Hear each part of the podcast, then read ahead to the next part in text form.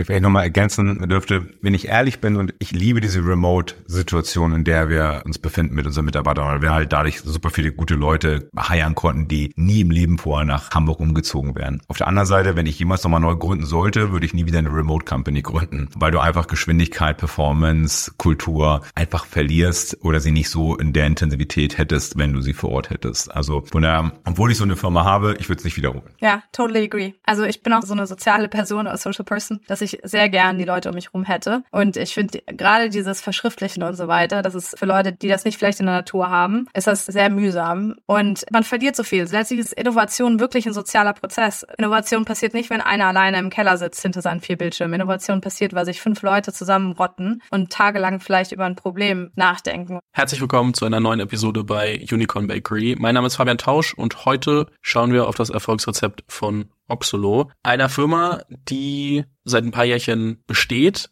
gepivotet hat, worüber wir auf jeden Fall sprechen können, ähm, wo sich das Gründerteam auf eine sehr, also nicht auf die typische Art und Weise von, hey, wir sind irgendwie Studienkollegen, wir machen jetzt mal eine Firma Art und Weise gefunden haben, weswegen ich auch beschlossen habe, beide einzuladen. Dementsprechend äh, Elizabeth Lorange und Heiko Huberts heute zu Gast. Elizabeth vorher ähm, selbst gegründet, CFO gewesen, Investorin gewesen und jetzt Chief Commercial Officer bei, bei Oxolo. Heiko vorher ähm, Bigpoint gegründet, äh, Wow Games gegründet, ähm, beides verkauft. Dann irgendwann die Idee zu Oxolo gehabt, nachdem er den Trend Generation, äh, Generative AI kennengelernt hat ähm, und dann herausgefunden oder nicht herausgefunden, aktiv gesucht nach einer Mitgründerin. Wie das gelaufen ist, beleuchten wir gleich aus beiden Perspektiven. Und äh, da freue ich mich drauf. Kurz zu Oxolo. Ähm, zu Beginn konnte ich dort einfach einen Link von meiner Website reinfügen und dann kriege ich Produktvideos, ähm, die mit Generative AI und äh, Avataren kreiert werden. Ähm, heute ist es auch viel für Training innerhalb von Firmen zum Beispiel genutzt. Ich glaube, über Use Cases können wir gleich noch ein bisschen mehr sprechen. Ihr habt vor kurzem eine Series A geraced mit 13 Millionen Euro den ersten Schwung, bis ähm, die ersten Indikatoren von äh, Product Market Fit gefunden waren, ähm, hat Heiko ähm, finanziert. Dann gab es eine kleine Angel-Runde, jetzt eine äh, VC-Runde. Sehr viele Punkte, über die wir sprechen können. Ähm, ich freue mich sehr, dass ihr beiden hier seid.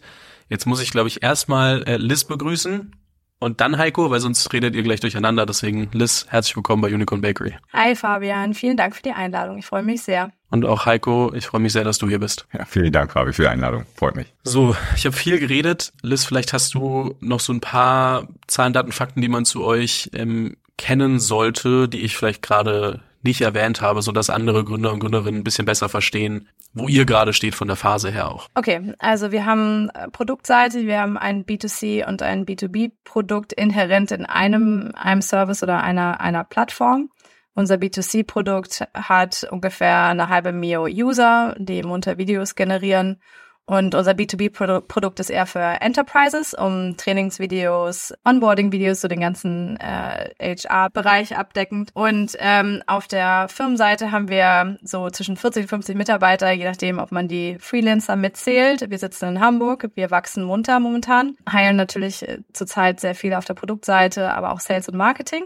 Bisher waren wir sehr, sehr, sehr tech-lastig. Das heißt, wir hatten bestimmt 80 Prozent ähm, Entwickler und, und wenig auf, der, auf den anderen Seiten und das ändert sich jetzt. Das ändert sich jetzt, meint, ähm, dass die Go-to-Market-Positionen mehr werden oder wie meinst du das? Ja, dass wir mehr auf produktseitig, dass, dass wir da ähm, noch mehr wachsen müssen, uns verbessern müssen. Wir haben jetzt äh, ganz viele Releases, die anstehen. Wir haben, wir haben ja auch Konkurrenz und äh, haben zum Teil so ein bisschen Catch-up betrieben.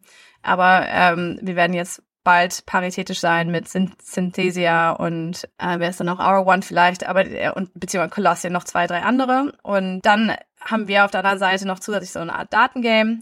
Äh, das heißt, wir, wir sind, wie gesagt, sehr, sehr, sehr ähm, Produkt- und Tech-lastig. Heiko, ganz kurz auch, ähm, um dich hier einmal direkt mit einzubinden. Ich meine, du hast davor zwei Gaming-Firmen gegründet und jetzt fühlt sich für mich an, dass der, das Generative AI, ich meine, auf der einen Seite warst du oder wart ihr relativ früh dran, keine Frage, bevor irgendwie jeder darüber gesprochen hat.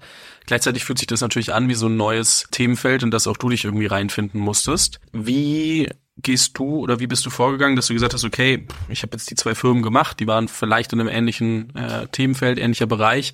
Das hört sich jetzt gut an. Ähm, ich glaube, du hast das bei der South by Southwest in Austin dementsprechend irgendwie das erstmal mitbekommen, gesagt, okay, das, das scheint relevant zu werden. Wo war wo waren Überschneidungen zu dem, was du vorher gemacht hast und wo halt auch so gar nicht? Also letztendlich, ich glaube, das Entscheidende zu wissen, was du auch schon in der Intro gesagt hast, dass wir eigentlich ein Pivot gemacht haben. Also die, die allererste Idee, das allererste Produkt, das wir gebaut haben, basierte darauf, dass wir eine Kinder-App entwickelt haben, wo wir Kindern ermöglichen wollten, sich mit ihren virtuellen Helden ähm, zu unterhalten.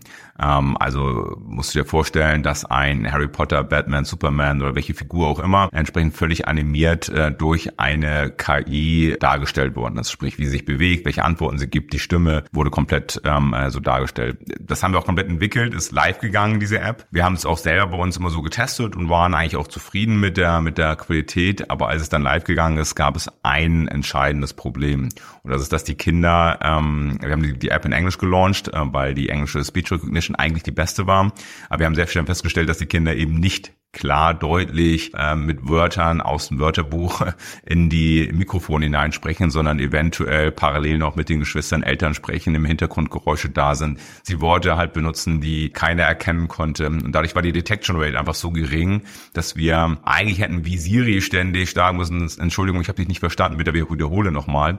Dieses aber nicht irgendwie Superhelden-like, äh, dass wir dann gesagt haben, wir wollen immer versuchen, ein Gespräch am Laufen zu halten. Und das hat einfach nicht funktioniert. Sprich, die ja, die Responsequote der Kinder, wenn wir dann auf eine vermeintliche Frage oder Thema völlig anders reagiert haben, war natürlich nicht positiv. Es war klar, dass die Speech Recognition, die nicht von selbst entwickelt worden ist, die wir extern eingekauft haben, zeitnah nicht dieses Problem lösen wird ähm, und damit eigentlich wir nicht schnell ein Produkt bauen können, das eine, eine gute Chance hat. Dennoch hatten wir damit eine Technologie entwickelt, die in der Lage war, in Sprache umzugehen, visuellen Themen umzugehen äh, und dann haben wir uns halt weiter umgeschaut, was wir sonst machen können und sind bei dem Produkt gelandet, ähm, wo wir heute halt sind. Also sprich, ich wollte eigentlich meine Gaming-Erfahrung und KI zusammen verbinden. Ähm, heute kann ich meine Gaming-Erfahrung nur noch begrenzt dafür nutzen, äh, aber so ist halt die ganze Geschichte entstanden. Es erinnert so ein bisschen an die Geschichte von, von Slack oder Flickr, was ja beides dasselbe Team war, die irgendwie ein Game bauen wollten, da gemerkt haben, okay, pff, funktioniert gerade nicht. Das erste Mal war es eine interne Photosharing-App, das zweite Mal war es irgendwie ein intern, äh, interner Kommunikationskanal, beziehungsweise den sie dann genutzt haben, um, um eine Firma daraus zu drehen. Liz, wie war das ähm, aus deiner Perspektive? Ich meine, ich kann mir vorstellen, ihr seid ja beide, ihr, macht das ja nicht zum ersten Mal. Also ihr seid, glaube ich, ein bisschen less emotionally attached, äh, was das Produkt betrifft, sondern so ein bisschen, vielleicht ein bisschen rationaler in solchen Entscheidungen. Aber trotzdem fühlt sich das ja nie gut an, wenn man irgendwie gegen eine Wand rennt. Wie war so der, das, ich sag jetzt mal Protokoll, als ihr gemerkt habt, okay, das, das funktioniert jetzt vielleicht gerade nicht. Jetzt müssen wir uns Gedanken machen, was wir stattdessen machen können. Ähm, welche Optionen standen da zur Debatte und warum habt ihr euch entschieden, wie ihr euch entschieden habt? Also ich glaube, diese, diese ganzen Prämissen wie Fail Fast hat man, je älter man wird und je mehr Erfahrung man hat, relativ gut internalisiert. Also das heißt, man hängt, glaube ich, nicht sehr lange an ähm, Gespenstern, die, die definitiv nicht funktionieren. Und das waren ja Dinge, die inhärent in der Natur der Kinder waren. Also wenn ein Kind Ba Ba Ba gesagt hat, hat die Apps nicht verstanden und das hätte sich auch nicht äh, kurzfristig geändert. Das war uns relativ schnell klar. Deswegen wussten wir auch, dass wir sehr schnell fehlen mussten, um, um weiterzukommen. Und dann haben wir sehr opportunistisch, ähm, wir haben einen Workshop gemacht, wir haben äh, paar unserer Entwickler haben sich in Berlin eingeschlossen, mehrere Tage. Alle haben alle möglichen Ideen durchgerechnet, durch, äh, durchgedacht und wir haben mehrere kleine MVPs gebaut. Wir hatten tatsächlich noch ein, ähm, ein, ein AI-Teddy, mit dem sich Kinder unterhalten konnten, so ein bisschen eine Weiterentwicklung einer Tony-Box. Das Ganze hieß TED AI. Äh, und äh, wenn ich jetzt mir so die Headlines angucke, waren wir ein bisschen in unserer Zeit voraus. Also ich denke, das würde jetzt äh, ganz gut laufen. Und wir haben aber diese verschiedenen, wir haben diese ganzen verschiedenen MVPs gebaut und durchgecheckt und dann eben gesehen, dass dass der Markt für Video einfach am aller, allergrößten ist. Dass letztlich jeder Content braucht, insbesondere E-Commerce, die damals schon so ein bisschen am Straucheln waren und die irgendwas immer tun müssen, damit deren Conversion hochgeht oder, oder eben oben bleibt. Und der Schlüssel dazu ist Content. Und man konnte auch sehen schon, dass ähm, Google Content und Video Content extrem belohnt hat. Das heißt, SEO hat viel besser funktioniert mit Content oder funktioniert besser. Engagement Rates sind besser. Also alles, alle Metriken, die ähm, im E-Commerce oder eigentlich in allen Bereichen wichtig sind, steigen damit. So, deswegen haben wir dann ganz, wie gesagt, ganz opportunistisch, ganz rational entschieden, dass das unser Markt sein würde. Ist es dann was, also Heiko, jetzt äh, an dich die Frage. Ich meine, du hattest die Idee mit dem äh, Kinderprodukt und dann trotzdem hast du ja eine gewisse Begeisterung dafür. Hast du das Gefühl, du hast heute dieselbe Begeisterung für das, was ihr jetzt macht, oder ist es dann mehr so, okay, we have to do it because that's a business case? Ähm, wie, wie gehst du da vor? Bist du da so äh, bist du da rational genug zu sagen, okay, das ist das, äh, was ist rational genug? Bist du da rational und sagst, okay, das ist jetzt das, was wir halt machen? Oder verliebt man sich dann auch irgendwie so ein bisschen in das Neue, was man macht? Ich glaube, wenn du ähm, keinen Spaß an der Arbeit hast und keinen Spaß an dem Produkt und an dem Thema du arbeitest, dann wirst du auch nicht erfolgreich werden. Also von daher, äh, ich habe einen Riesenspaß daran, das, das zu machen. Äh, und vor allen Dingen ist halt die, die Lernkurve in allen Bereichen extrem stark. Ja? Ähm, wenn du aus dem Gaming rein B2C-Business kommst und jetzt irgendwie im B2B SaaS-Business bist, andere Metriken, komplett andere Art, wie du, wie du dieses Business aufzubauen hast. Ein Softwareprodukt, ähm, das gewisse Stabilität haben muss,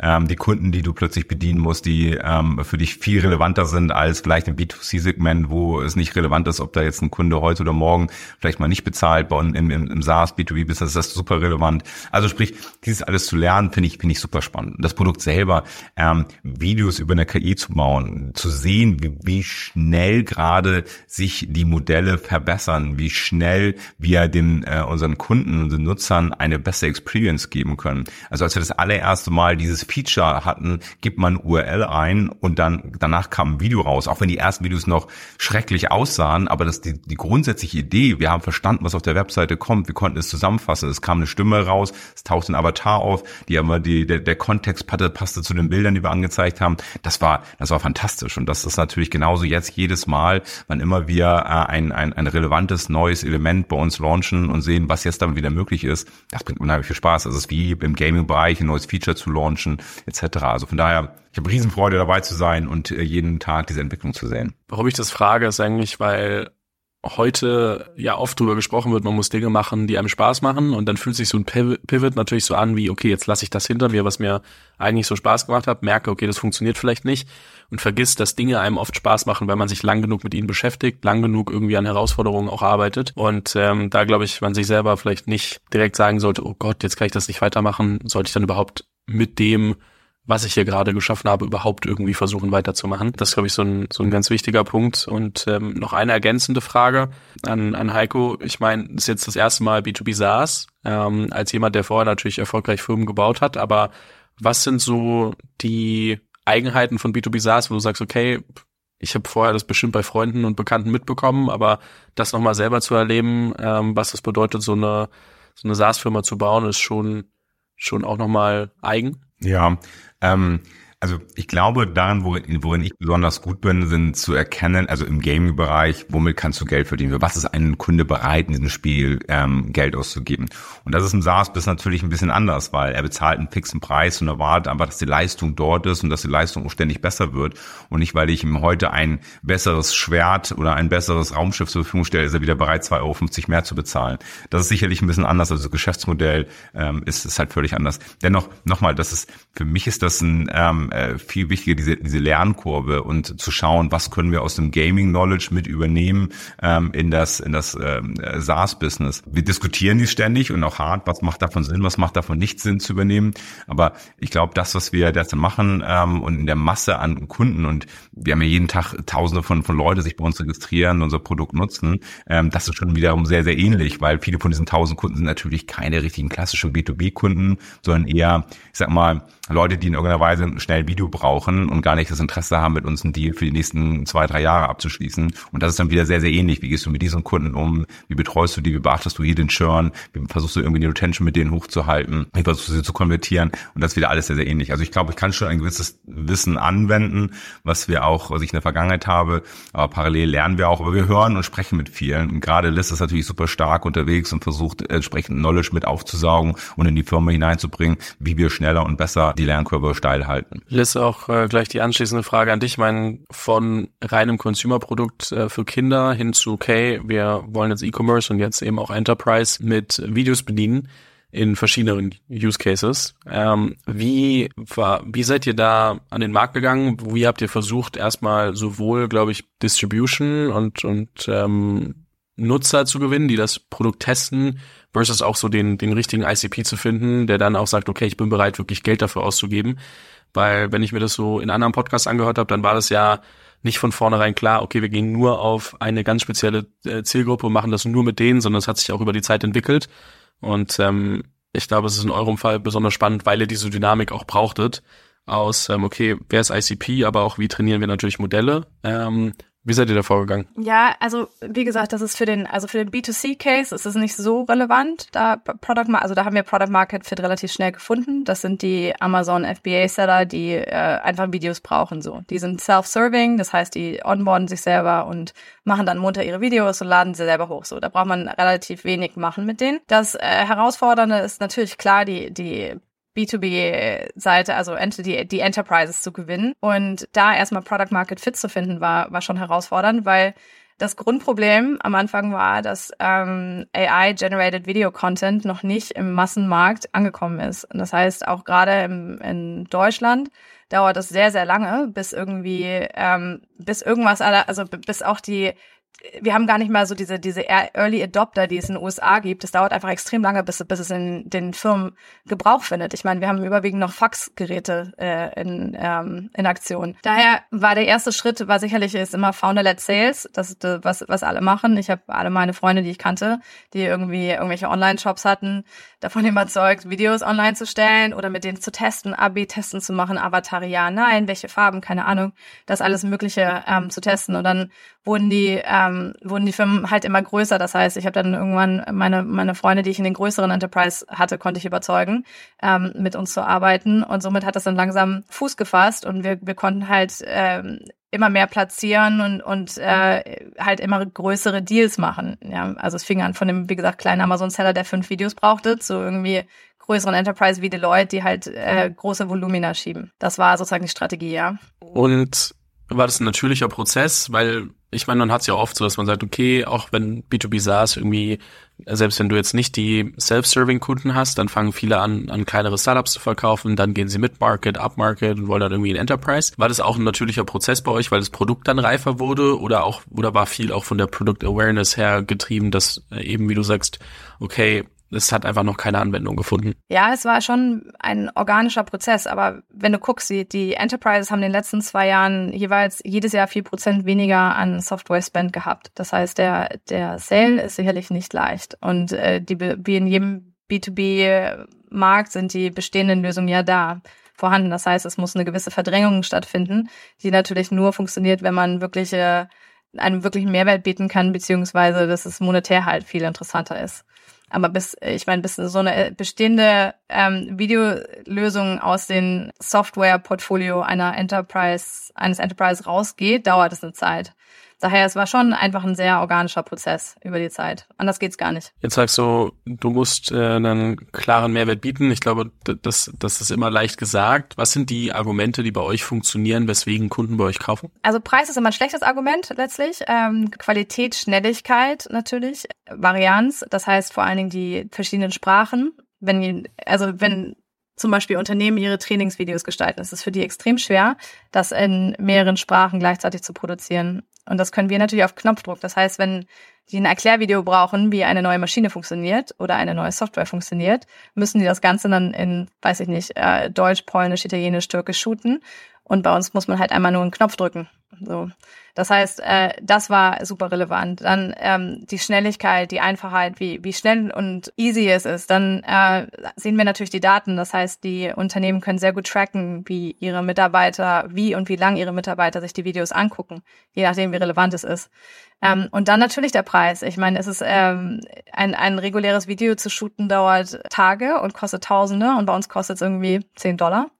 Das heißt, es ist äh, eigentlich ein No-Brainer für die. Das heißt, viel ist wirklich das Verständnis innerhalb der ähm, Zielfirma zu schärfen für, okay, das ist möglich und so kommt ihr da auch hin, weil ich meine, am Ende ist es natürlich für die was anderes, ob die eine Agentur beauftragen oder interne Ressourcen freimachen, um Video zu shooten, versus, okay, wie bedienen wir das Tool richtig, um zu dem Ergebnis zu kommen, wo wir hinwollen. Genau. Und das andere ist äh, mit dem ICP, das ist äh, das ist auch sehr variabel. Es hängt halt davon ab, wie die Organisation aufgestellt ist. Also wenn es gibt große, große Firmen, die Enterprises, die haben eigene Studios, die haben ganze Content-Abteilung. die dafür verantwortlich sind, dass irgendwie, weiß ich nicht, die Feuerschutzvideos ähm, regelmäßig geupdatet werden, die Sicherheitsvideos, die Trainings wie Compliance. Das alles wird dann von, von separaten Abteilungen, die dann selber, weiß ich nicht, fünf Mann stark sind, gemacht. Und dann gibt es halt Enterprises, die relativ klein sind, wo es ein, eine Content-Mitarbeiterin gibt oder eine Marketing-Mitarbeiterin, die es möglicherweise einfach an eine Agentur, Agentur outsourced. Das heißt also, ICP ist sehr, ist ähm, in dem Bereich nicht wirklich immer eine Person, so wie, wie bei anderen, wenn du meinetwegen irgendwie ein Productivity-Tool verkaufst oder so. Fühlt sich das dann an, als ob ihr in dieser Go-to-Market-Motion oder im, im Sales dann irgendwie so ein bisschen, weil ich finde, viele, die sagen, okay, wir, wir ich meine, je nachdem, wo man natürlich steht und ähm, können wir vorstellen, dass bei euch dann irgendwie auch ganz gut angelaufen ist und ihr da auch über diesen ersten Punkt hinaus seid, aber dass man oft natürlich sagt, man nimmt sich ein ICP, weil man ganz klar mit einer Message rausgehen kann, sehr fokussiert und einfach sehr ähm, replizierbaren Sales-Prozess bauen kann. Und klar ist, wenn man irgendwie weiter wachsen kann, dann können da auch äh, weitere ICPs dazukommen. Fühlt sich das manchmal an, als ob ihr trotzdem so ein bisschen ich will euch das nicht vorwerfen, sondern es ist wirklich eine Frage, defokussiert seid und dann eben so ein bisschen gucken müsst, okay, wir haben eigentlich so viele Möglichkeiten, was sind die, die wir gerade greifen können? Oder macht es Sinn, weil ähm, das dabei hilft, das Produkt so auszuweiten, dass es dann irgendwie auch gegebenenfalls mehr und mehr, ich glaube, es wird im Enterprise-Segment nie self-serving sein, aber zumindest, äh, dass man mehr Verständnis dafür hat, welche Features, welche P Produktentwicklungen sind gerade wirklich nötig, um das Segment an Kunden abzubilden, was wir abbilden wollen. Ja, ich glaube, das ist ein Prozess, ja. Also dieses auch so ganze Product Market Fit, letztlich hängt ja damit, ähm, damit zusammen, ist, äh, einige sagen, man erreicht es nie, also das glaube ich jetzt noch nicht, aber also das kommt dann wahrscheinlich bei Series C, bis du dann irgendwann geht es dann nur noch darum, ähm, dass, also geht es nur noch um Retention und nicht mehr um, um Growth oder Product Market Fit in der, der Hinsicht. Klar, also klar, ich, ich will nicht sagen, oszillieren wir zum Teil von den einen zu den anderen, aber sicherlich ist es, ist es nicht so, dass wir äh, wie geschnitten Brot das an ein ICP, ein, ein Typ Firma und so weiter verkaufen, weil der weiß ich nicht, der, der Rothschild zum Beispiel, sein Kunde von uns, die haben völlig andere Needs als ein Deloitte hätte. Und äh, wir reden noch mit anderen großen, also alles Enterprises der, der Größe, das sind halt völlig andere Verticals, das sind völlig andere Industrien, die haben auch regulatorisch völlig andere Voraussetzungen. Das heißt, diese, ähm, dieses Marschieren in eine Richtung und, ähm, und alles, also alles praktisch diesen, also den Sales-Prozess zu jeder Zeit zu replizieren zu können. Das ist natürlich eine Wunschvorstellung, aber ich glaube nicht, also ich glaube ein bisschen realitätsfern. Ich glaube, am Ende ähm, kannst du das nicht auf alle gleich anwenden. Fair enough. Heiko, ich meine, ihr teilt euch ja die Aufgaben so ein bisschen Außenminister, Innenminister mäßig wir kommen auch gleich noch dazu, wie ihr euch gefunden habt. Ich habe es ja anfangs angeteasert, dass wir da nochmal drüber sprechen müssen. Aber ähm, wie geht ihr eigentlich von der Kommunikation als, als äh, Tandem hin und kriegt das sowohl in die eine als auch die andere Richtung übersetzt. Was sind so für euch die Mechanismen, Systeme oder die, die wichtigen Faktoren, dass ihr es hinkriegt, beide am selben Strang zu ziehen oder halt eben auch den anderen vielleicht mal auszubremsen, wenn man merkt, okay, hier passiert gerade zu viel, wir müssen einmal ganz kurz wieder schauen, wo rennen wir eigentlich gerade in die richtige, richtige Richtung? Also ich, ich glaube, das Wichtige ist Vertrauen. Ne? Ähm, also ähm, ich muss Liz vertrauen, alles, was sie draußen macht, draußen sagt, draußen tut, draußen verspricht, dass das irgendwie auch von uns darstellbar und machbar ist. Ähm, und sie muss mir vertrauen, das, was sie mir reinwirft, dass ich versuche, alles das auch zu ermöglichen, ähm, dass wir das auch schaffen umzusetzen ähm, und auch zu, zu delivern, damit ähm, draußen dann der Kunde auch wieder zufrieden ist. Ich glaube, das ist also eine Vertrauensbasis sicherlich ein, ein wichtiges Thema. Auf der anderen Seite aber auch Kommunikation, eine schnelle Kommunikation, egal über welche Kanäle, sei es das für uns ähm, per, per WhatsApp, per Slack, per E-Mail, per, per Telefon, persönlichen Gespräch, aber halt schnell und, und klare Worte dafür fassen. Ist jetzt auch nicht bei uns immer alle Sonnenschein. Ne? Also ähm, wenn wir ähm, beide dort sitzen, irgendwas machen, großen, großen Druck haben, dann ist natürlich auch mal, dass mal klare Worte fallen, um auch, auch eine klare Linie irgendwo drin zu haben. Ähm, und damit kommen wir beide irgendwie auch klar. Also von da Vertrauen, glaube ich, ist das das Wichtige und halt diese klare Aufteilung ähm, auch, auch zu haben. Also dass wir beide jetzt mal zusammen in einem Podcast auftauchen, ist eher sehr, sehr untypisch, weil normalerweise ist ihre Aufgabe draußen, das zu machen und ich kümmere mich intern drum, dass intern alles läuft. Und mit der Aufteilung bin ich, und ich glaube auch Liz mit ihrer Aufteilung sehr zufrieden. Ja. Ja, ich kann dazu sagen, das ist, das ist wirklich wie so Yin und Yang. Also es ist extrem angenehm. Ne? Heiko mal echt und Heiko übernimmt, hat alles, den ganzen Tech-Kram, den ganzen Product-Kram, das, das liegt alles, liegt alles bei Heiko und ich habe noch nie drüber nachgedacht, dass ich da irgendwie ähm, mich involvieren würde. Und andersrum ist es genau das Gleiche. Und zu dem Vertrauen kann ich auch sagen, echt, ich habe ich hab das Glück, glaube ich, dass ich doch nie so wirklich schlechte Erfahrungen gemacht habe mit Menschen, also so, so katastrophal schlechte Erfahrungen, dass ich das überhaupt anzweifeln würde. Also ich glaube, ich würde Heiko alle meine Pins und Passwörter geben und würde nicht mehr drüber nachdenken. Aber ich glaube, ich habe schon zum Teil. So wahrscheinlich auch alles immer die gleichen. Sagen, ich habe oh schon welche. Du hast, du hast meine ganze E-Mail, das ist mir auch egal. Also, also mir, also ich, keine Ahnung. Also man kann, also ich finde, man kann als Person durchs Leben gehen und und äh, großes Misstrauen hegen gegen alle und so weiter. Oder man kann oder man lässt es einfach und ich habe, äh, vielleicht nennt man, vielleicht ist auch blauäugig, aber ich, ich vertraue erstmal im Prinzip erstmal allen. Und ähm, ja, wie gesagt, aber es liegt auch daran, dass ich glaube, es gibt Menschen, die haben einfach Pech und machen schlechte Erfahrungen mit ihren Co-Foundern oder ihren Mitarbeitern oder ihren Partnern, keine Ahnung. Und das ist mir Gott sei Dank erspart geblieben und deswegen ähm, stellt sich für mich die Frage gar nicht. Ja, super schön zu hören. Heiko, du hast äh, vorher als Solo-Gründer gegründet. Das bedeutet natürlich trotzdem, dass du Teams aufgebaut hast, mit denen du genauso kommunizieren musstest wie mit einer Mitgründerin. Aber wenn ich jetzt zwei Firmen erfolgreich ähm, gemacht hätte und eine dritte gründe, warum komme ich auf die Idee zu sagen, okay, diesmal mache ich es doch nicht alleine? Also ich habe die anderen Unternehmen nicht gegründet und gesagt, also ich gründe jetzt unbedingt alleine, sondern es ist einfach so passiert, wie es passiert ist. Mein finanzieller Schaden war es nicht, ähm, aber es war sicherlich dadurch viel, viel anstrengender, ja, ähm, weil alles und die Last und ähm, lag auf, auf, auf meinen Schultern. Auf der anderen Seite habe ich immer bei den Unternehmen Leute dabei gehabt, die in irgendeiner Art und Weise von mir behandelt worden sind, als ob sie wie ein Mitgründer sind oder ein, ein, ein Partner in irgendeiner Art und Weise sind. Sprich, ich hatte nie das Gefühl, so ich bin jetzt da und ihr habt alle das zu tun, was ich will, sondern ich habe immer versucht, auf die Leute auch zu hören und sie mit ein, in die Entscheidung mit, mit einfließen zu lassen. Und da war es für mich jetzt nicht schwer, auch hier wieder umzuswitchen und Leute zu haben, sagen, hey, sag mir, was, was, was Sache ist, was ist eure Meinung und diese Sache entsprechend dann auch mit umzusetzen. Für mich war aber ganz klar und ganz wichtig in, in der Entscheidung jetzt, ich möchte jemanden dabei haben, weil ich auch diese Trennung klar haben wollte. Ich wollte mich darauf konzentrieren. Ich habe in den letzten Jahren verstanden, worin ich glaube ich gut bin, woran ich aber auch vor allem Freude und Spaß habe. Und das sind halt Produkte bauen, mit den Leuten, mit den Mitarbeitern zu arbeiten, was zu formen, was zu gestalten. Und weniger war ich jetzt derjenige, der die große Lust hatte, draußen äh, auf den Bühnen zu stehen, draußen mit den Kunden zu sprechen, äh, draußen äh, die, die Deals zu machen. Und da war mir sehr klar, dass ich weiß, was für jemanden brauche ich an meiner Seite, damit ich die Sachen machen kann, in denen ich gut bin und auch, bei denen ich auch Spaß habe.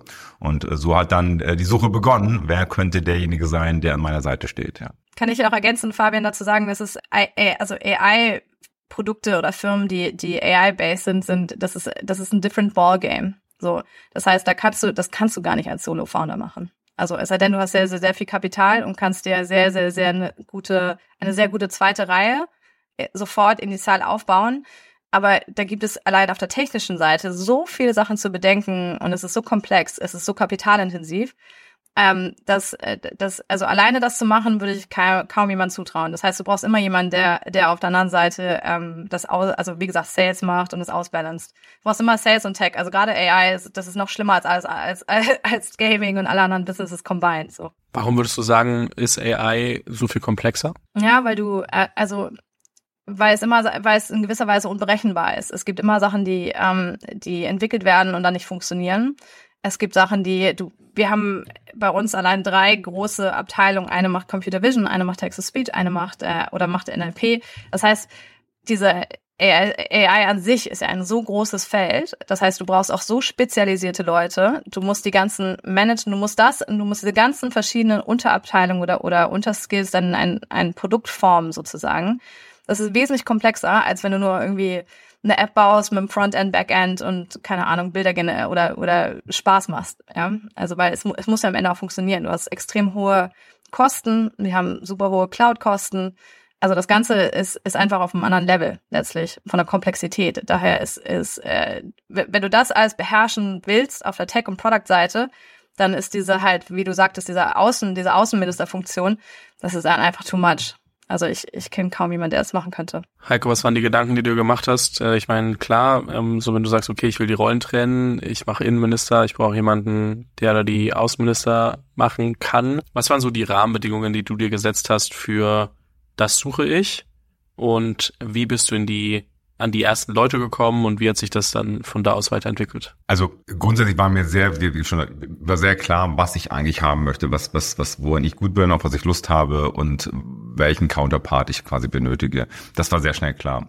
Ähm, dann war sehr schnell klar, okay, wer ist in meinem Netzwerk? Auf wen kann ich zugreifen? Wer ist vielleicht jemand, wo ich glaube, dem traue ich das zu? War allerdings äh, zum Teil entweder, dass äh, die Leute ähm, gebunden sind in andere Unternehmen, selber schon gegründet haben, ähm, weniger Interesse hatten, das Risiko gerade einzugehen. Es gab tausend andere Gründe, warum vielleicht der eine oder andere da schon direkt raus rausfiel. Und dann habe ich einfach mit Leuten gesprochen und habe denen einfach erzählt, was ich suche, was ich vorhabe, was ich glaube, wer, wer da ein richtiger Kandidat war, wäre. Und zum Beispiel war für mich relativ schnell auch klar, ähm, dass ich ähm, jemand Weibliches an meiner Seite haben wollte. Ich wollte definitiv ähm, einen wirklichen Counterpart haben. Ich wollte nicht jemanden haben, der so ist wie ich, der so tickt wie ich und auch gar nicht männlich denkt, sondern einfach anders denkt ähm, und anders agieren könnte als ich, so dass ich immer jemanden habe, der das Korrektiv sein könnte von zu dem, was vielleicht für Quatsch ich vorhabe.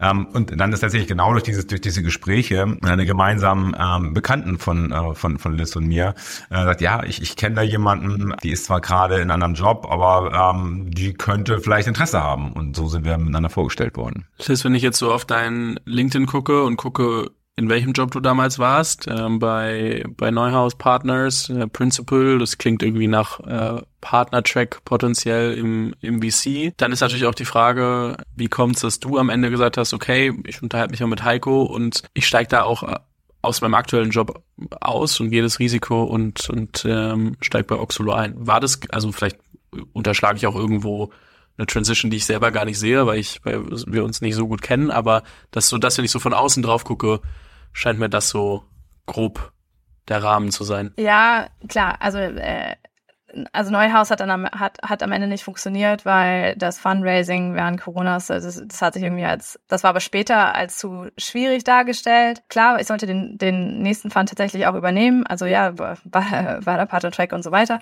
Aber letztlich habe ich das immer das Gefühl gehabt, dass man nur einmal lebt. Ähm, also von der, auf der persönlichen Seite ist es einfach für mich mehr Fun, weil im in Venture bist du ehrlich gesagt ein, ein Financial Product für Banken und Versicherungen.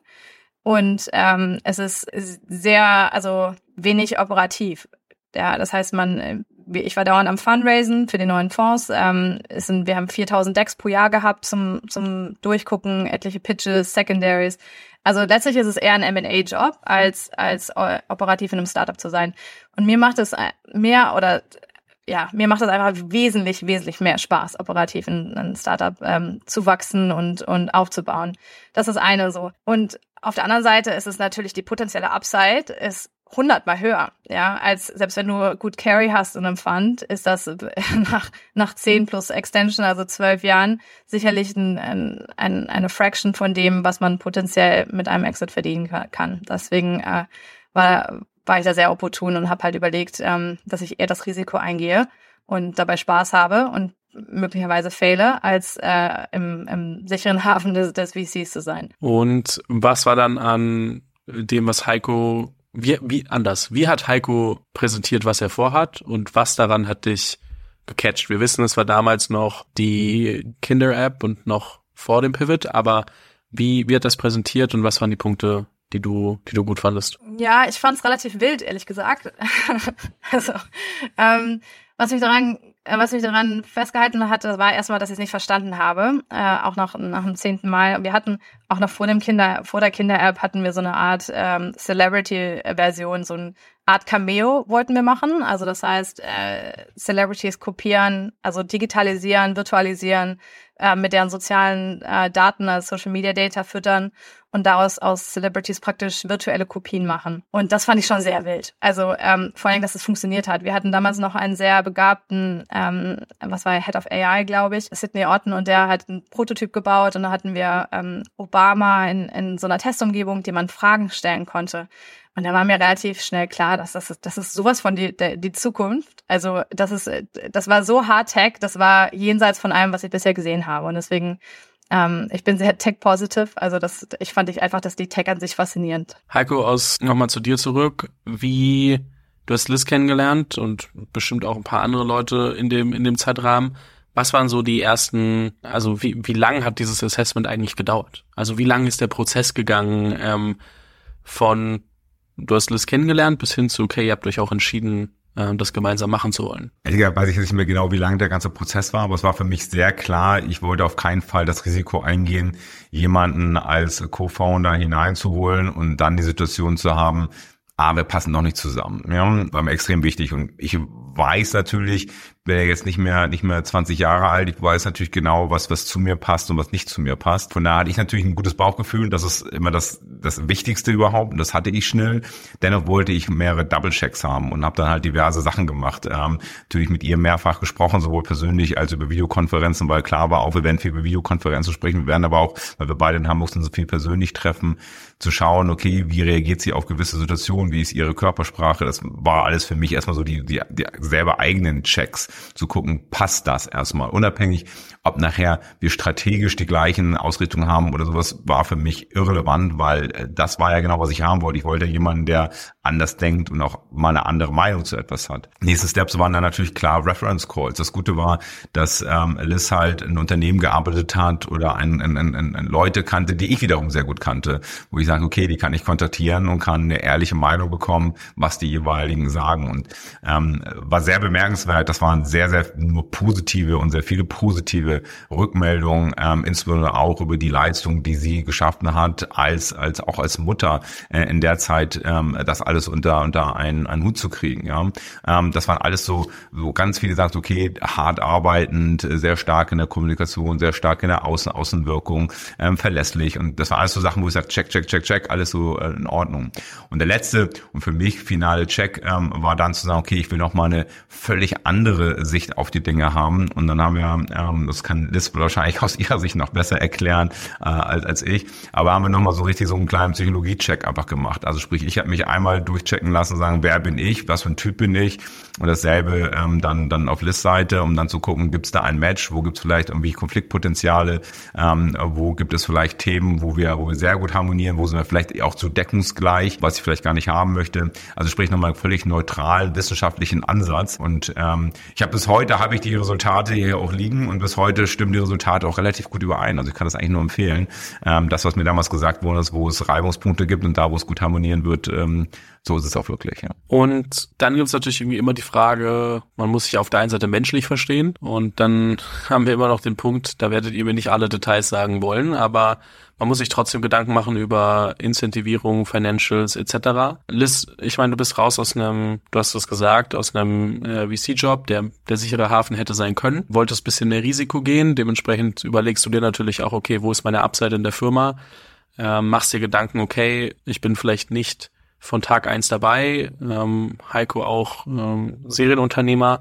Gleichzeitig möchte ich natürlich irgendwie gut genug incentiviert sein, ohne dass du uns jetzt äh, ausplaudern musst, wie ihr das genau geregelt habt. Was war dir wichtig? Also welche Wertschätzung möcht, wolltest du da erfahren?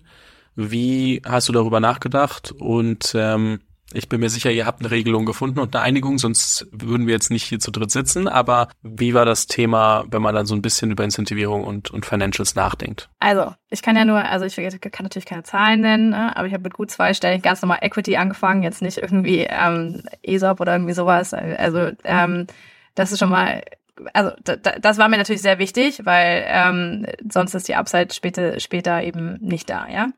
Also ganz, ganz normal wie alle anderen, wie alle anderen Co-Founder auch. Und mit dem, also es war ganz niedlich, sowohl mit dem Gehalt als auch mit dem Co-Found, äh, mit dem, mit dem Equity, glaube ich, habe ich jeweils habe ich so eine Zahl in den Raum geworfen und Heiko hat mich in beiden Fällen nach oben korrigiert. Also ja, Insofern, mehr kann ich dazu eigentlich nicht sagen. Also es war alles, ich, ich auch in der, auch in der Hinsicht vertraue ich da einfach dem Trust the Process, so, dass, dass es äh, alles, also es wird alles gut gehen. Und ich habe hab mehr, wie gesagt, ich habe wesentlich, ich habe mehr bekommen in beiden ähm, Bereichen, als ich überhaupt ähm, gefragt habe. Insofern war es okay. Okay, in beiden Fällen mehr bekommen als, als ursprünglich gedacht. Äh, das stellt natürlich die Frage, Heiko, wie hast du darüber nachgedacht? Also was war dir wichtig, dann die Person, mit der du dich zusammenschließt, ähm, richtig zu incentivieren und gegebenenfalls auch, ich sag mal, dein Ego vor der Tür zu lassen. Ich meine, okay, wir müssen uns nicht die Gedanken machen, also wir machen uns, glaube ich, alle keine Sorgen darum, wie es, wie es dir finanziell geht, sondern mehr, Ähm, so, ich meine, ich habe es gesagt, zwei Firmen verkauft, ähm, aber ich meine mehr so aus der Perspektive, ich, ich glaube, es gäbe viele, die gesagt hätten, naja, aber ich habe die, also auf der einen Seite, ich, ich habe die Idee gehabt, äh, wissen wir auch, da gehört sehr viel Execution äh, dazu, deswegen ist die Idee nur ein kleiner Teil, aber und ich bin, hab das, ähm, du hast ja den Anfang ähm, vorfinanziert, bis ihr das erste Mal ähm, Indikatoren für Product Market Fit hattet und du also wusstest, okay, ich bringe hier Geld mit rein und wusstest natürlich auch, okay, ich bin bin Serial Founder, ich ich kann Firmen bauen. Da wären viele wahrscheinlich mit einem sehr großen Ego da reingegangen in so eine so eine Diskussion. Und ähm, deswegen die Frage, wie hast du darüber nachgedacht? Weil ich würde mir wünschen, äh, wenn ich das so höre, dass äh, viele, die sich Gedanken machen, wen sie als Co-Founder oder Co-Founderin mit reinnehmen, da auch drüber nachdenken, wie sie eine langfristige Partnerschaft machen können und nicht, wie sie für sich da maximal viele, ähm, ich sage jetzt mal, Anteile rausholen können und dann irgendwie trotzdem jemanden mit an Bord holen. Als ich, als ich mich entschieden habe dafür, ähm, dass ich das nicht alleine machen werde, das war sehr, sehr early in der, in der ganzen Phase, wie gesagt, habe ich wirklich eine Liste, man muss sich wirklich vorstellen, wie so eine Checkliste. Okay, was ist mir wichtig, was will ich machen, was will ich auf keinen Fall machen, ähm, was, was, welche Verantwortung will ich haben, welche Verantwortung will ich nicht haben. Und dazu gehört auch genauso, okay, wie viel Geld willst du eigentlich investieren, wie viel Equity willst du selber dafür haben, was das Return glaubst du, bekommst du mal daraus. Das war eine sehr einfache, einfach nur runtergeschriebene Liste Liste an, an, an, an Punkten. So, das war mir klar. Final ist, ist vieles davon nachher anders gekommen. Sonst hätten wir auch kein Pivot gemacht. Also ich habe deutlich mehr Geld in diese Firma investiert, als ich jemals am Anfang vorgehabt hätte. Und ich habe es auch mehrfach gesagt, hätte ich halt mir am Anfang immer gesagt, wie viel Geld ich da selber privat das rein vorfinanzieren muss, hätte ich das nie gestartet. Ne? So, das muss man auch ganz klar dazu sagen. Aber das war für mich irgendwie, irgendwie relativ klar. Für mich ist das nicht nachher auch ein Ego-Ding, ähm, ähm, sondern ich, ich, ich, ich mag gerne einfach Firmen bauen. Ich finde es super spannend zu sehen, wie so etwas entsteht. Für mich ist nachher fast gar nicht mehr so spannend, wenn ein Unternehmen ein gewisses Stage irgendwie erreicht hat und dann irgendwie nochmal hier zu maximieren und da nochmal zu optimieren. Da bin ich auch gar nicht mehr der Richtige. Ich bin mehr so der Richtige, der das halt zu einem gewissen Stage bringen kann und das Ding auch wirklich läuft. Und daran habe ich Freude dran. Dann ist mir auch egal, ob ich jetzt irgendwie nochmal zwei oder drei Prozent mehr oder weniger halte an irgendetwas. Wichtig ist mir, dass ich nachher durch das Investment, das ich tätige, sowohl finanziell als auch zeitlich, sich in irgendeiner Weise wieder, wieder, wieder auszahlt. Gar keine Frage. Dafür bin ich Kaufmann genug und schaue mir das auch genau an. Aber alles andere, Thema Ego getrieben, bin ich da, bin ich da überhaupt nicht. Also. Fabian, dazu kann ich auch noch vielleicht sagen, wir sind beide, weder Heiko noch ich sind, haben irgendwie Ego-Issues whatsoever. Das heißt, äh, es ist, ähm, ich will sagen, wir, wir machen, wir machen alles für den Firmenerfolg. Aber es ist wirklich ich glaube, ich glaube, das ist eins der toxischsten Dinge, die es in Firmen gibt, sind Leute mit großem Ego. Weil äh, letztlich ist das, bringt dich das zum Fall. Keiner. Es ist, es geht einfach, letztlich geht es um den Erfolg der Firma, um den Erfolg des, des, des Projektes insgesamt. Und alles andere ist völlig irrelevant, finde ich. Ich glaube, was ich gerne noch äh, ergänzend fragen würde, und äh, also ich stimme dir voll zu, äh, ergänzende Frage auch direkt mal an euch beide, aber wir fangen vielleicht kurz mit Liz an. Was würdet ihr sagen, ich glaube, wir haben vieles davon schon gesagt, aber ich würde es gerne nochmal zusammenfassen, sind die wichtigsten Punkte, wenn man einen Co-Founder sucht. Ähm, und es gibt ja viele da draußen, die nicht als Team loslaufen und schon wissen, ah, mit denen will ich das machen. Und selbst die sollten es vielleicht nochmal hinterfragen, weil man muss sich da ja schon Gedanken machen. Äh, Liz, was sind deiner Meinung nach die wichtigsten Themen, über die man sich Gedanken machen muss, wenn man als Co-Founding-Team zusammenfindet? Also zu 100 Prozent äh, sind die komplementären Fähigkeiten. Das ist das aller, aller, aller Wichtigste. Also ich bin äh, überhaupt nicht gut in diesem kleinen nitty-gritty Day-to-Day-Business, irgendwelche Sachen dokumentieren, 20 irgendwie Absätze auf jedem Ticket zu schreiben, was zu tun ist. Es, es äh, tut mir fast physisch weh. Ich finde es so nervig. Heiko ist exzellent. Heiko könnte zwölf Stunden am Tag Dinge abarbeiten, die da irgendwie aufpoppen ohne mit der Wimper zu zucken. Macht er wahrscheinlich auch. Machst du wahrscheinlich auch, Heiko. Nein, ähm, auf der anderen Seite, ich glaube, Heiko würde es physisch wehtun, auf einem Event, nach dem Event, nach dem Event zu sein, bis morgens um drei und dann am nächsten Morgen um sieben wieder anzufangen, das gleiche nochmal über Tage und über Wochen. So, das heißt, diese komplementären Skills sind, sind ausschlaggebend für mich äh, für, und, und auch um Co-Founder zu finden. So. Und dann geht es auch darüber hinaus, was, was ich persönlich sehr wichtig finde, ist auch dieses kein Ego haben und ein Sanity-Check einfach. Also, das heißt, derjenige, mit dem du zusammenarbeitest, muss einfach irgendwie keine Issues haben, darf keine Issues haben. Weißt du, diese ganzen weiß ich nicht, Persönlichkeitsprobleme, dass man einfach immer versucht, eine Lösung zu finden, dass, dass Leute ruhig bleiben, dass, dass keine irgendwie Hysterie entsteht und so weiter, ja. Oder keine auch diese ganzen, bei uns gibt es auch keine irgendwie emotionalen Eruptions, wo irgendwer rumschreit oder so. Wir, wir versuchen super schnell Lösungen zu finden, gucken im Nachhinein, wo das Problem war, lösen es und machen weiter. Also das heißt, ich glaube, das sind beiden für mich die beiden wichtigsten Aspekte einfach. Kompatibilität, es ist wie auch in jeder Freundschaft und dann eben Sanity. So. Heiko, möchtest du dazu was ergänzen? Ich, äh, erstmal muss ich das total, äh, dem total zustimmen, was Liste sagt. Das wäre für mich nicht nur psychisch, sondern auch physisch äh, oder Schmerzen, wenn ich bis nachts irgendwo auf irgendwelchen Veranstaltungen sein müsste und am nächsten Morgen wieder, wieder, wieder arbeiten müsste. Ähm, also ähm, genau, also hundertprozentig. Äh, das, das ist es. Ich glaube, jeder, der, deswegen glaube ich, gründen auch viele Freunde zusammen, weil die irgendwie dieses Vertrauen schon haben, weil die wissen, was kann der, was kann der nicht und, und, und so weiter. Häufig, ähm, das ist vielleicht so eher, dass das das Problem ist, dann vielleicht später genau diese ego-getriebenen Situationen, dass irgendwer sagt, okay, ich wollte aber eigentlich mehr Anteile haben oder ich will eigentlich das hier mit entscheiden, etc. So, und da ist es bei uns relativ klar ist, wer, wer bei uns wie was macht, haben wir diese Situation eigentlich gar nicht. Ja. Und auf der anderen Seite auch finde ich ganz wichtig, klar zu machen, dass da ist vielleicht auch die Erfahrung von mir einfach drin, dass ich weiß, okay, ich muss auch zwischendurch einfach mal zuhören und ich muss den Leuten auch die Credits geben, ähm, wenn, wenn, wenn sie, wenn sie was, was, was, was Tolles geholt haben. Dasselbe gilt halt natürlich auch unter dann quasi Partnern. Nicht nur auf Mitarbeiterebene, sondern einfach sagen, hey, das hast du wirklich sehr gut gemacht, weil du das gemacht hast, kommen wir so so weiter. Und das auch in die Firma zu tragen, jedem zu zeigen, okay, ich bin vielleicht der, mit dem ihr am meisten sprecht. Und das ist die, die am meisten vielleicht draußen ist, die am meisten da spricht.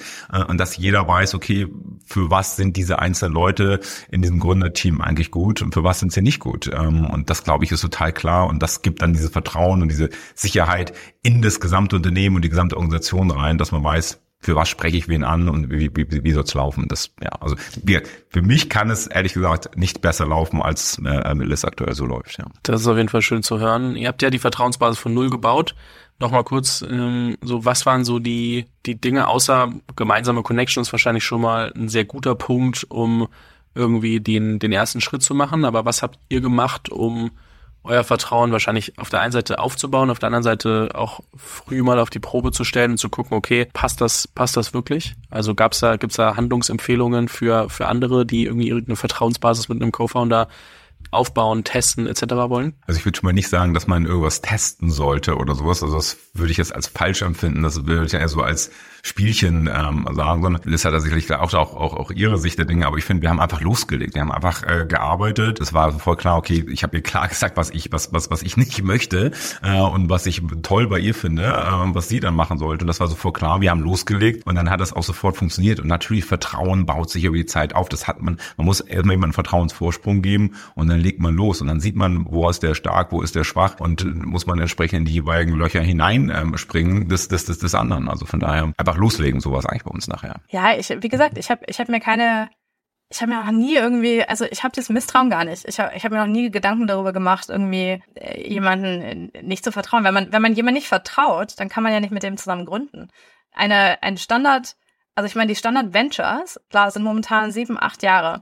Das ist, äh, die Standard VCs sind zehn Jahre, zehn plus zwei. So, das heißt, das ist alles länger als eine Ehe. eine Durchschnittsehe. Ja, das heißt, man muss mal überlegen, wie wurde das Vertrauen, ich wer würde gar nicht auf die Idee kommen, mit jemandem zu gründen oder auch mit jemandem mitzuarbeiten, so, so eng zu, zusammenzuarbeiten, mit dem ich kein Vertrauen hätte. Das wäre unglaublich. Also auch was für ein, also was für ein Waste of Energy auch am Ende. Ja, überhaupt, also ich habe da gar keine, gar keinen Platz in meinem Kopf für, ehrlich gesagt. Auf keinen Fall. Äh, also ich, ich würde einfach, ich will sagen, blind vertrauen, aber man macht vorher seine DD und äh, die, die haben wir gemacht. Ja, ich habe meine DD genauso gemacht. Ich habe mein gesamtes Umfeld nach Heiko gefragt, ob der sane ist.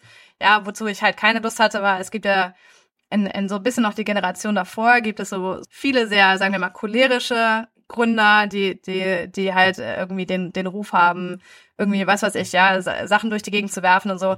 Darauf hatte ich wirklich keine Lust, weil wie gesagt, Leben, man hat nur ein Leben und Lebenszeit ist zu kurz. Ähm, aber ich, na, nachdem meine DD genauso positiv ausgefallen ist, war eigentlich für mich der Deal klar. Sehr gut. Jetzt hake ich das Thema mal kurz ab, weil ich bin da natürlich ein bisschen länger drauf rumgeritten, weil für viele das jetzt äh, eine nicht so klare Entscheidung ist wie für euch ähm, aktuell, so dass ihr ja dann natürlich auch schon den, den Schritt durch sind. Viele davor stehen, so vielleicht noch ein paar mehr, mehr Fragen dazu haben.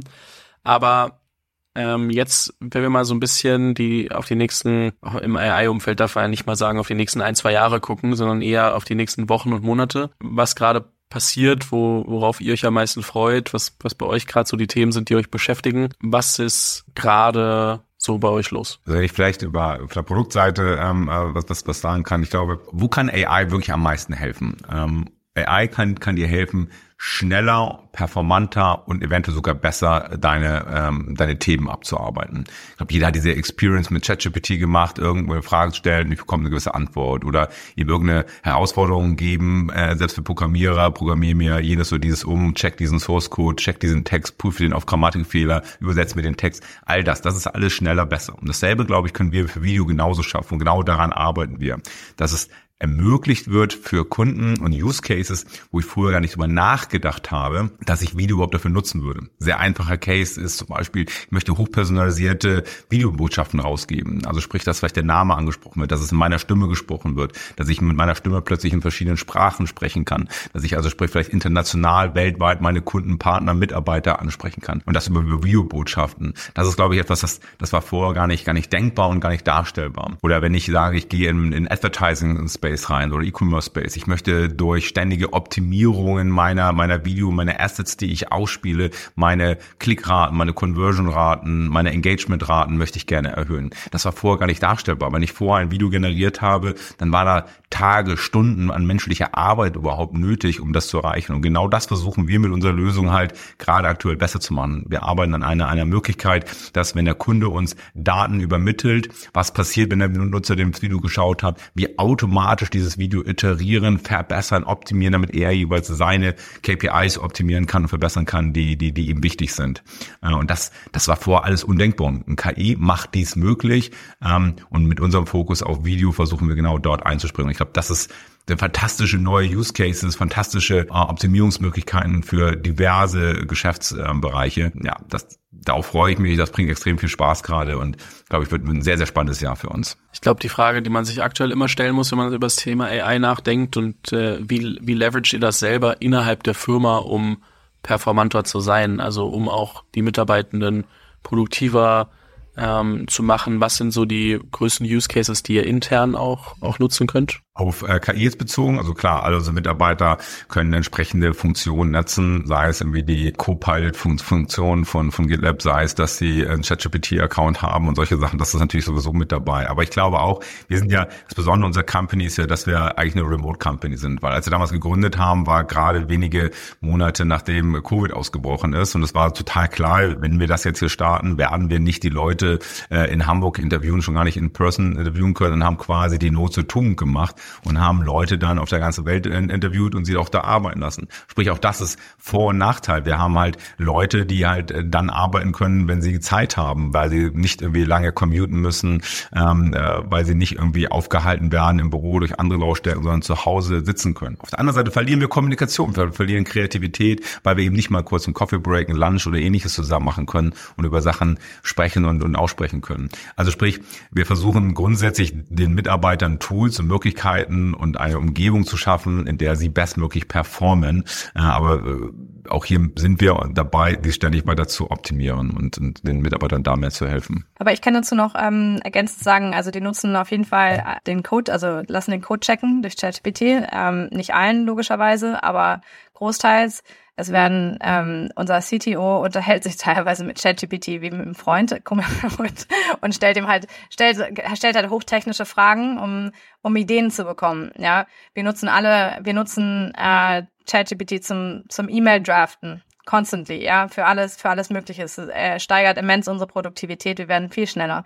Wir nutzen es, um Übersetzungen zu machen, teilweise. Wenn ähm, wir haben auch, wir haben ein sehr internationales Team. Zum Teil, keine Ahnung, schreibe ich ihnen kleine Botschaften auf, auf deren jeweiliger Muttersprache und sie freuen sich. Also wir haben also insbesondere die die ähm, Textverarbeitung auf auf der Textseite nutzen viele, viel, wir viel ChatGPT, um, um schneller und produktiver, produktiver zu werden, ja. Spannend. Ähm, Liz, bei dir kommt jetzt ja irgendwie, äh, das Thema Go-to-Market wird immer größer. Nicht, dass es die letzten Monate nicht da gewesen wäre, sondern jetzt kommen da, glaube ich, wenn ich das richtig verstanden habe, immer mehr Leute im Team dazu, auch ähm, beziehungsweise auch äh, immer größere Kunden, immer mehr Gespräche, weil die Awareness auch dort immer immer weiter steigt. Was sind so für dich die größten äh, Herausforderungen auf der Seite in den nächsten Monaten? Ja, es, es fühlt sich halt immer so ein bisschen an, als ob man keinem so richtig gerecht wird, was ich schade finde. Aber ähm, weil je, je größer man wird, desto mehr verliert man auch so ein bisschen ähm, den Touch zu, zu den Mitarbeitern, die halt nicht direkt in, im eigenen Team sind. Am Anfang habe ich noch ähm, ein Geburtstagsgeschenke geschickt und äh, gratuliert oder ähm, es war, da war es halt sehr persönlich und jetzt äh, fangen wir an, sind wir halt über eine Größe hinaus gewachsen, wo man nicht mehr so persönlich sein kann, weil man sich eben auch nicht im Büro sieht. Ja, das heißt, es gibt, wie Heiko sagte, keine spontanen Coffee Breaks, wo ich mit den Entwicklern einfach mal so chatten könnte, sondern das wäre dann ein, ein bewusst eingestellter Call, den man irgendwie nächste Woche terminiert für 15 Minuten und das artet dann schon wieder ein bisschen in Stress aus.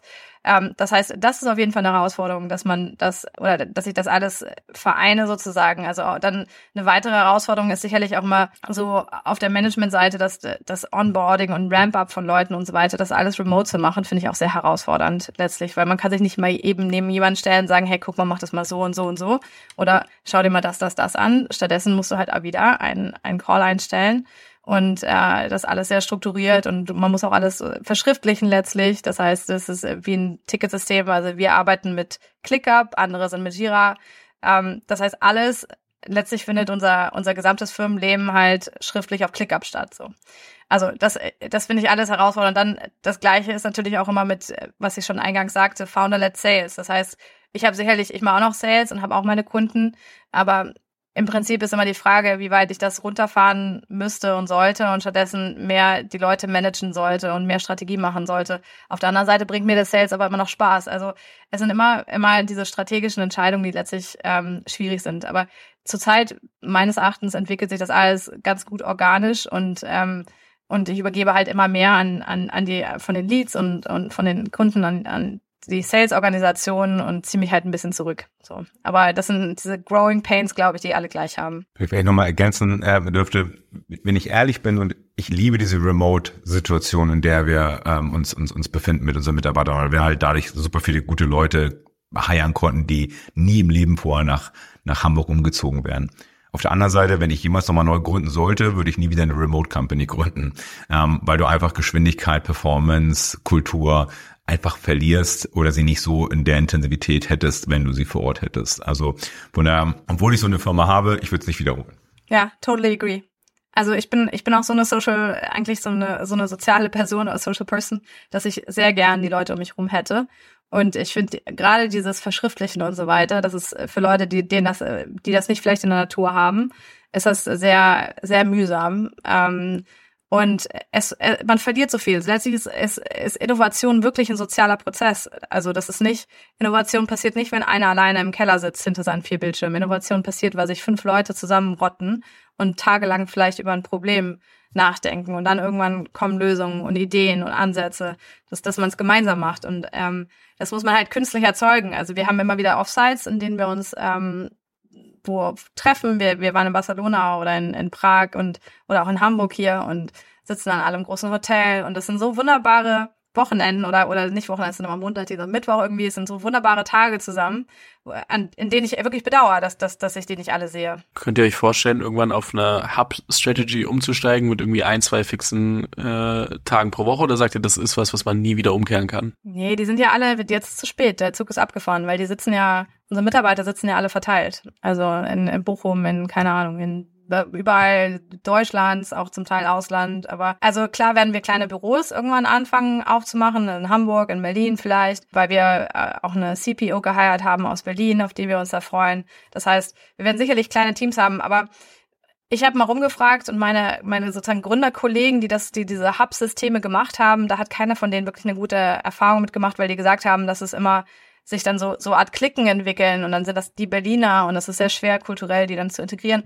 Wer weiß, keine Ahnung. Also wir werden es probieren, aber umkehrbar ist es auf keinen Fall. Da müssen wir die gesamte Firma, also 90 Prozent der Firma entlassen. So geht das nicht. Klingt, als hätten wir nochmal Themen, die wir irgendwann anders aufrollen können, weil wenn wir das fast jetzt komplett aufmachen und da geht auch so selbst sowas wie Onboarding etc., was ja super spannend ist, auch in so einer Remote-Firma, ich glaube, das sprengt heute den Rahmen.